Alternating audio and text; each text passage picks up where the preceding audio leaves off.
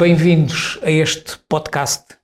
Tenho comigo o Henrique Solero, que, além de académico, de farmacêutico hospitalar em Valência, é o diretor da revista da OFIL. Ia-te perguntar o que é que é a OFIL e qual é a tua ligação com o mundo latino. Muito obrigado, Jorge.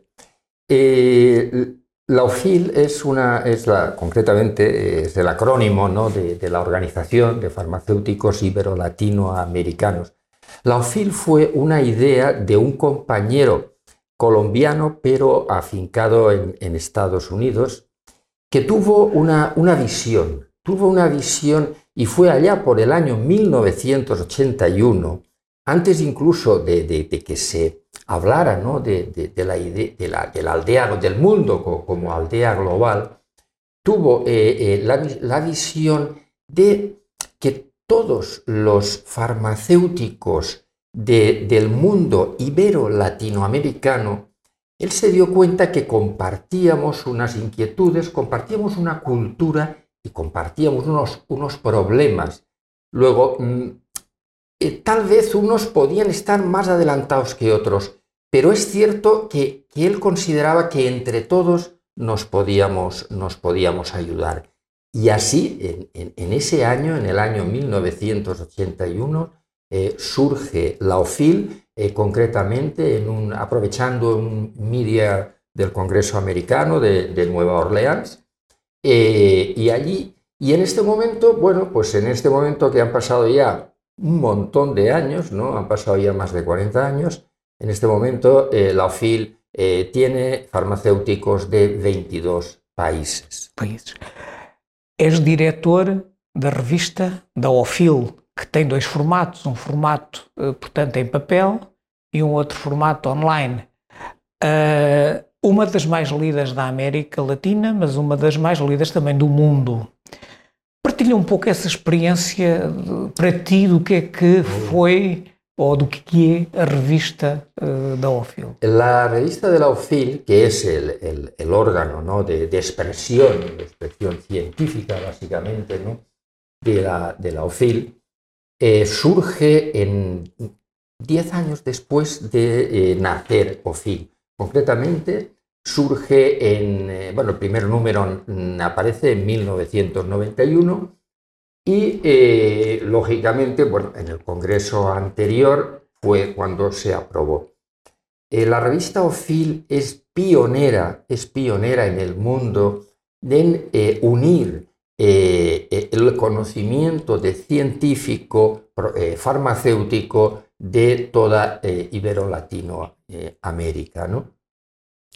Mi experiencia es súper, súper satisfactoria.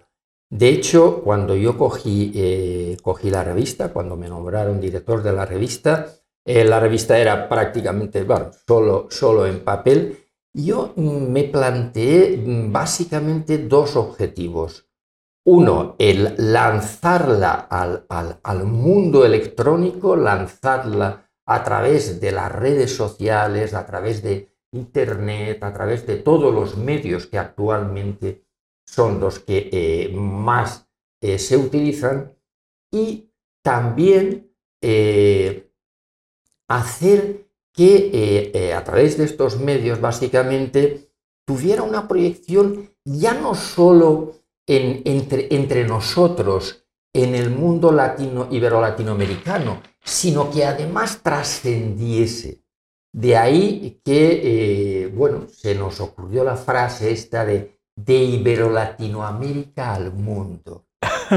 es, y, y, y, así, y así fue. Por eso, eh, lo primero que hice cuando, bueno, sí, básicamente lo más importante que hice cuando cogí eh, la revista fue eh, darle un subtítulo que actualmente a, a do, domina la, el, el, el, nombre de la revista y es el título de Ibero-Latin American Journal of Health System Pharmacy.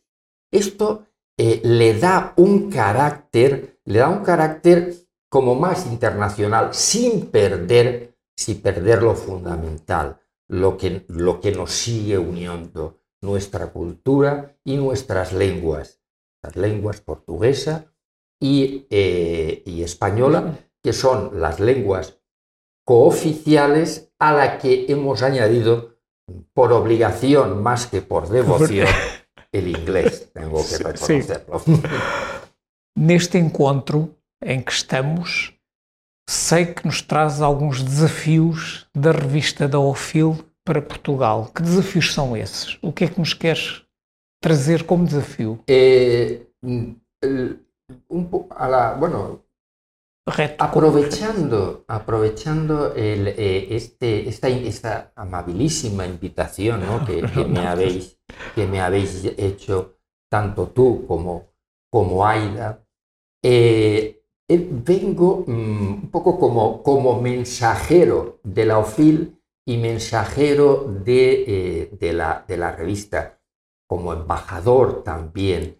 Vengo a mm, ofrecer y a pedir ayuda, en el sentido de vengo a ofrecer la revista a todos los compañeros eh, farmacéuticos asistenciales, compañeros y compañeras de, Portugal, y a la vez vengo a solicitar eh, su compromiso, su aportación, su colaboración eh, necesaria en, este, en este momento y que, porque, insisto, de no haber existido, no existido, de no haberse integrado inicialmente Portugal eh, no sería la organización, no podría ser una organización ibero, desgraciadamente. Entonces, es una organización ibero-latinoamericana y la península ibérica, con estas dos mm,